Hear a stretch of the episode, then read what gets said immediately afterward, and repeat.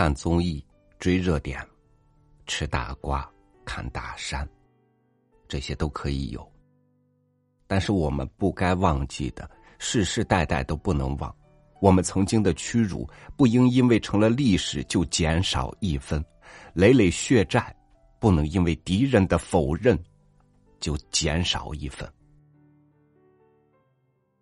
一九三七年十二月十三日，日军进占南京，在华中方面军司令官松井石根和第六师团师团长谷寿夫等法西斯分子的指挥下，日军对我国手无寸铁的同胞进行了长达六周惨绝人寰的大规模屠杀。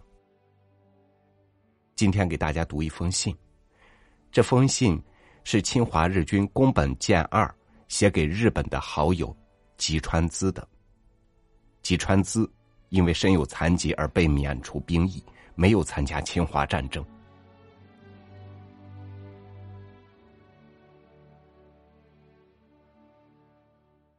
吉川滋君写这样的信真难为情，但为给你解闷，我还是把这些事必须都告诉你。因为军有检察官是小征次郎，你明白了吧？所以我能把最新，也就是最刺激的事情告诉你，就算你也参加了为天皇献身的战斗。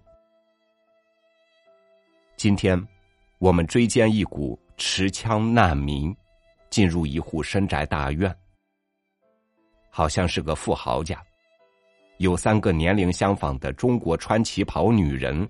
吓得浑身乱抖，不住的给我们点烟倒水，说太君大大的好，并主动的把持枪难民藏身处悄悄的告诉我们。我摸过去，往地洞里扔了一颗手榴弹，眼看着胳膊腿飞出来。这时，这三个中国女人还指着床下打着哑语。我们掀开床一看，躺着一个重伤的国民党旅长。他见我们发现，刚要向我们脑袋扣扳机，小仓上冲上去，一刺刀，刺刀从心脏中间穿过去。三个女人见状，吓得都尿了裤子，抱在一起，不知怎么办。小队长一挥手。我第一个冲上去，抓住头发，捉出一个女人，一脚踹到腰上。他瘫在地板上，刚要挣扎着爬起来，我又照他下巴一脚，踢翻在地上，再也没有爬起来。其余的兄弟早都把另两个女人扒光，按在国民党旅长的死尸上。我为什么这么仇恨这些女人呢？我的最好的朋友铃木真雄，在十五分钟前惨死在突然飞来的手榴弹下。咽气时，他说：“他连一个中国女人都没有来得及碰就死了，有点不甘心，让我代劳吧，别枉做一回男人。”我是边在心里喊着。铃木君，我在为你干，你感觉到了吗？这些个女人不像昨天的女人，既不挣扎，也不敢大叫，顺从的任我们轮流的跨上他们的身子。别的士兵听我说在为铃木干，于是都大声的喊起：“铃木君，我们在为你干。”中国女人不比日本女人好，可这三个女人窈窕比日本女人好。三个女人好像是用笔画出的美人，皮肤细嫩，抓一把好像碰到婴儿身上，还有一股淡淡的香味。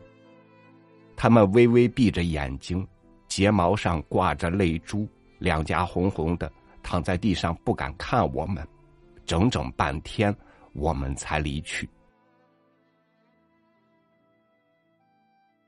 晚上，同乡田路朝一约我再去此深宅。我俩摸进客房，见三个女人还赤身裸体的躺在地上，便急不可耐的脱掉衣服扑上去。你可能想象不到，他们的身体不再是热乎乎的，而且是冰凉冰凉的。我以为是在地上躺久了造成的，想把他们搬到闲置的床上。田路朝一小声告诉我，他们全都死了。我不信，再摸嘴唇，已经没有呼吸感了。三个女人都死了，很可惜。我不会再有兴趣。田路朝一仍有兴趣，在一边奸淫这三具死尸。明天再写，此信可妥善保存好。最近大本营有令，不允许返回本土的士兵谈在中国的一切所作所为。宫本，昭和十二年十二月十四日，南京。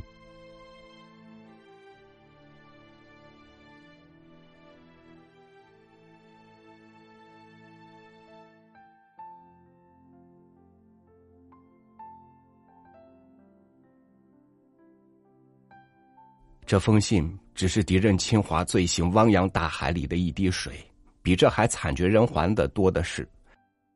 这些遇难者，你想，他们是我们的祖辈，不远呐。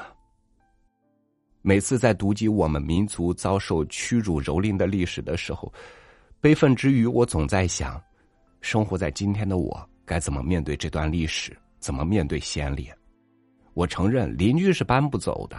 和平合作是需要的，但是历史事实是不容抹杀的，民族败类是不能容忍的，敌人从上至下对待历史罪行的态度是令人发指的，而我们可以是冷静的，但绝不是冷漠的、健忘的、妥协的、投降的。我是超宇，明天见。